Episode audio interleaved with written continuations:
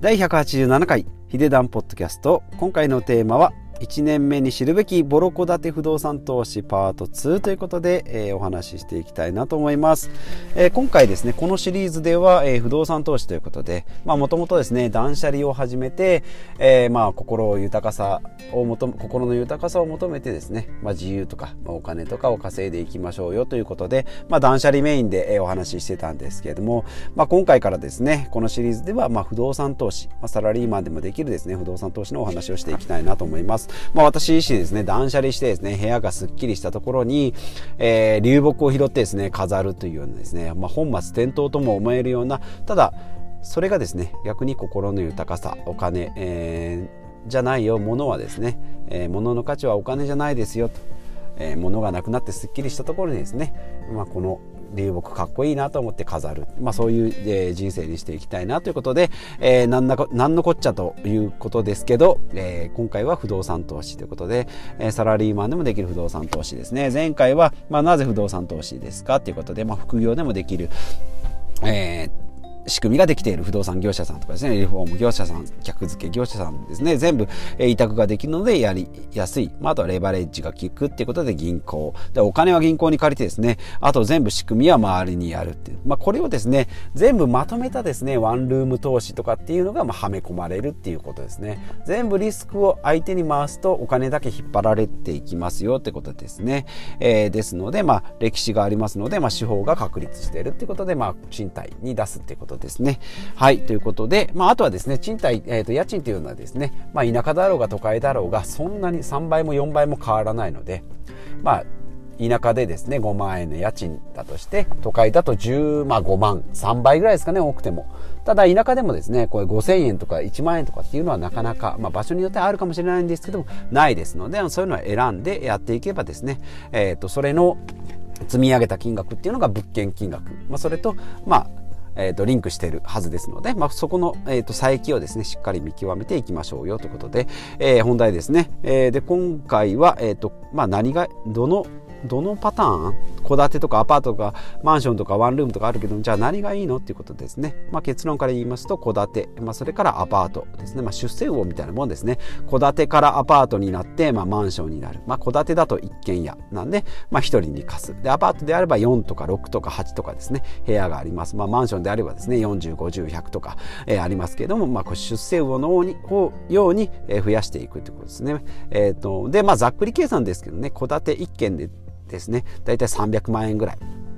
まあ、経費とか全部込みでですね、300万円でいければいいかなと思います。で、家賃を5万円と設定してですね、年間60万円であれば、利回り20%ってことはですね、えっ、ー、と、5年でですね、回収、元が取れるってことですので、まあ、これ一つの目安に。で、アパートであれば4部屋あればですね、1200万円。まあ、単純に4倍してですね、えっ、ー、と、年、えっ、ー、と、月の家賃が20万円で、年間240万円ということで、まあ、これも同じく利回り20%ってことですので、まあ、アパートの方がですね、まあ、管理はしやすいですし契約なんかも1回でいいですけれどもまあその反面ですね、まあ、入居率4部屋あってもですね半分しか埋まってませんよということであれば収入が半分になるしで、えー、アパートの場合はですねもしかしたら学生さんだったら3年4年とかでまあ、えー、と他の人でも5年とかになるで一軒家の場合はですね1回住むと、まあ、5年10年下手したら20年とかって言って住んでいただくことが可能かもしれないですので、まあ、その辺のリスクが、いろいろまあ分散しております。まあ、いいいいデメリットメリットデメリットがありますよってことですね。まあ、それ以外に、まあ、こうやって見るとですね、結構ざっくり計算して、ですので、戸建てで、ボロ戸建てで300万円で全部できるんだったら、まあ、やってみてもいいのかなというふうに、え思います。で、私1年目、去年ですね、えー、1棟買ったのが140万円で、リフォーム込み、諸経費全部足してですね、235万円で、えー、家賃は4万円ということで、まあ、利回り23.5ぐらいでしたかね。はい。で、えー、やっておりますので、やっぱり5年ぐらいで、まあ、ペイできる。まあ、そこから売ってもいいし、まあ、そこから貸し続けても、まあ、全部利益になりますよ。まあ、その分ですね、先に235万円払ってるので、そこがリスクになってますし、入居者さんがつかなければ、そのままずっと、まあ、垂れ流しということですね。返済も200万円今後で借りてますので、返済がですね、月、えっ、と、2万1000円かな、えー、ですので、まあ、家賃が入ってくれば4万円なんで、えっ、と、1万9000円のキャッシュフローという計算になります。で、まあ、今言いました戸建てとアパートありますけれども、それ以外にですね、築年数とか、まあ、エリア、スケール、構造上、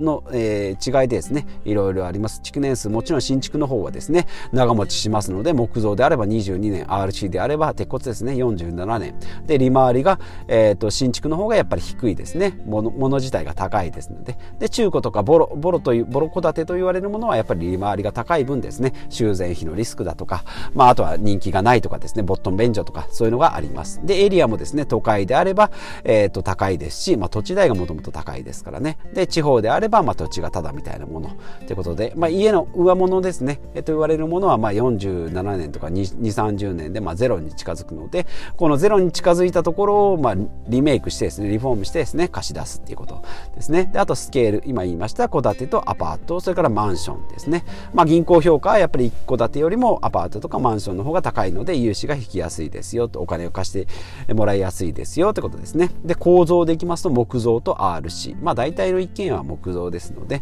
まあ、たまに鉄骨ありますけどね。えっ、ー、と R でそれ以外だと RC 鉄骨ですね、えーと、鉄骨の方が、えーと、耐用年数が高い長持ちしますよっていう、えー、感じなので長持ちするよっていう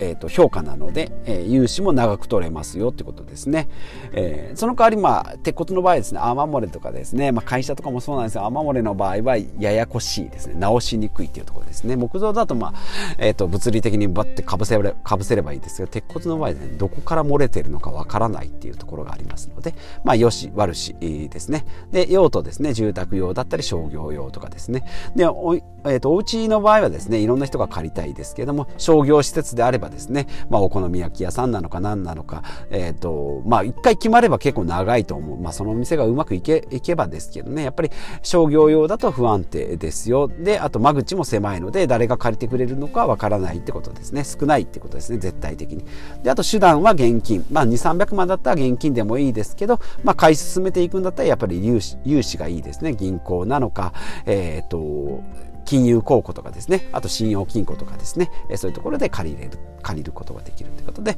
まあボロ戸建てて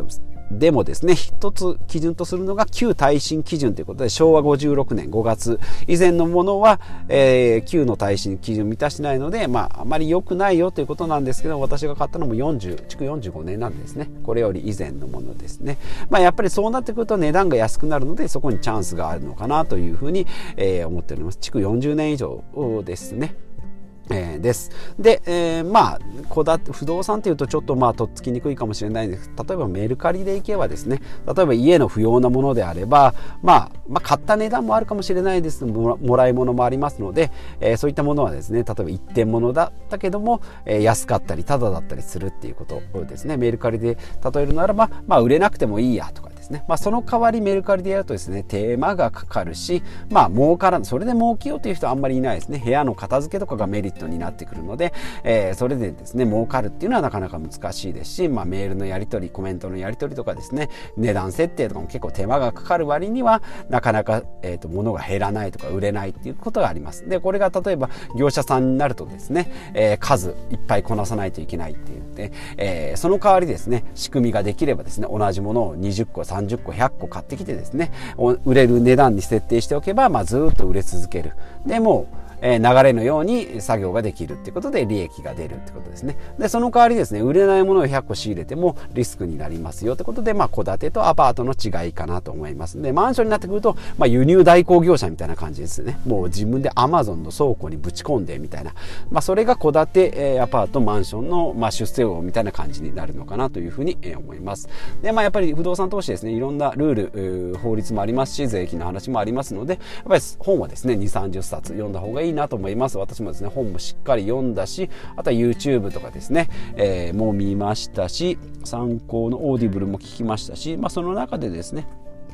やっぱり本を読むとですねいろんな成功事例をわーってあこんなやり方もあるのか自分でリフォームしたりするのかとかもうなんかただ同然のものを、えー、天井がないのに、えー、そんなのをリフォームしてやるのかみたいなやり方もあるし逆にこう騙されましたみたいなですねかぼちゃかぼちゃのスマートデイズみたいなですね駿河銀行の問題とかもありますけれども、まあ、こういった形の、えー、ダメな例もいっぱい学べるので、まあ、そういう本をしっかり身につ、えー、見てですね自分でこう頭の中でこう咀嚼釈しながらですねあこういう道筋があるのかなという、まあ、その中でですね私も今でも読んでるのが参考書籍として、えー、初心者から経験者まで全ての段階で差がつく不動産投資最強の教科書投資家100人に聞いた不動産投資を始める始める前に知りたかった 100, 100の疑問と答えという長い名前ですね。不動産投資を始める前に知りたかった100の疑問と答え、まあ、ここだけかな。タイトルとしては鈴木博文さんですかね。ちょっと名前が、えー、読み方が分かんないですけどもね、えー、広さん関口宏の広に歴史の詩ですね。博文さん、えーと、町かまあ、楽町コラムニストですね。活躍されてる。この方の本をですねやっぱりどの、うん、まあ体系的に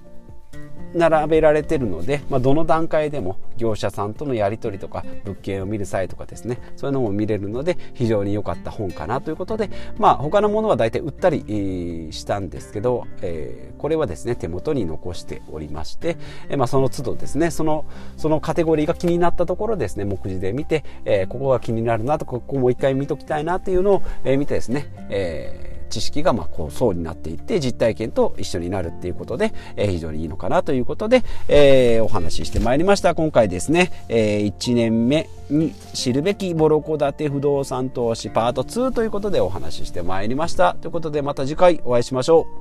う。